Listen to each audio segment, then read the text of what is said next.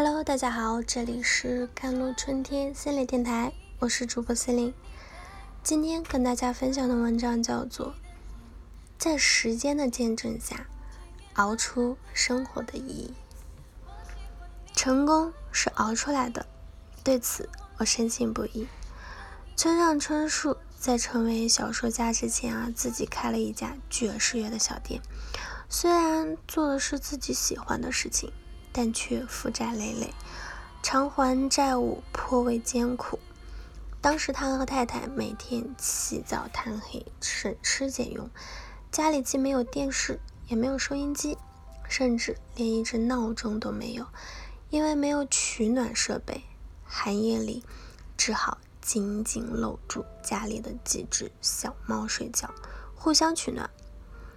后来有了写小说的念头。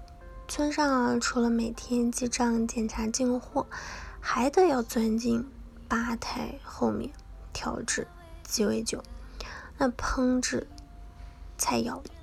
而在深夜半店里打烊之后啊，店铺再回到家里，坐在厨房的餐桌前写稿子，一直写到昏昏欲睡。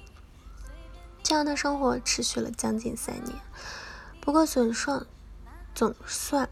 心无旁骛的度过了那段艰苦的岁月，在这个过程中，村上春树活过了相当于普通人两倍的人生，磨砺了自己的写作技巧和能力，同时也受到了专业奖项的肯定。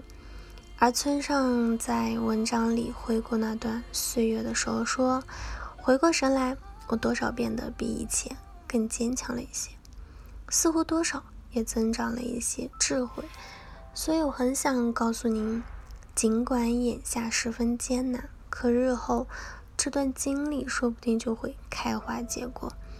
面对别人的成就，我们往往只看到了他光彩夺目的耀眼光芒，却容易错失光彩掩盖之下那个努力付出、默默积累的灵魂。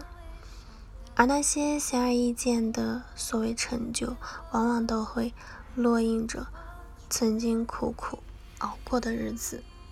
就像有些演员在公众场合看起来神采奕奕、生活精致，可如果你知道他刚刚熬夜拍完戏赶回来，就会明白，所有光鲜的背后都有着不为人知的辛苦啊！这个世界总是能量守恒的。你想要得到些什么，就需要付出对等的东西来交换。而那些熬过的日夜，那些不放过自己的死刻，就是你握在手心能够成事的筹码。如果你熬过粥，就该知道，从生米加水到最后煮为一锅好粥，需要的是时间的沉淀。所以熬，不同于其他的努力，它不是一个瞬间完成的动作。而是一个持续发力的过程，它是渐进式的，带着些许挑战的匍匐前行。这听起来就不是一件轻松的事情。鲁豫最近在福建师范大学做了一次名为“未来正来”的演讲，他说自己采访过很多嘉宾。发现其中有几个关键词，每个人好像都曾经提到过。而第一个他能够想到的词，其实就是坚持。去年鲁豫鲁豫去上海采访了年轻的电竞团队，嗯，几位选手啊。那当时他们刚刚获得了总冠军，他是每一个电竞选手的终极目标。他跟这些选手聊过之后。他们都说，在事业起步的最开始，他们都是要顶住巨大的压力，同学、朋友、老师、家长可能都不能理解、不看好，但他们就是在各种各样质疑的嗯目光中坚持训练。刚开始可能是热爱、渴望驱动着大家去见识，但是渴望足以支撑那么长时间吗？没有人知道。而且你再热爱，每天都是同一个项目、同样的技术，那训练十几个小时，这是枯燥的、辛苦的。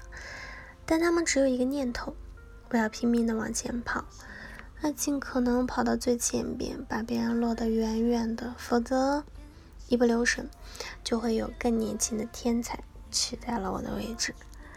他们在坚持训练，在专注的训练，而这就是他们在时间里熬着自己所爱，只是简单的努力坚持。这并不算熬，因为你只是在随意的打发时间，对你的生活产生了不了什么价值。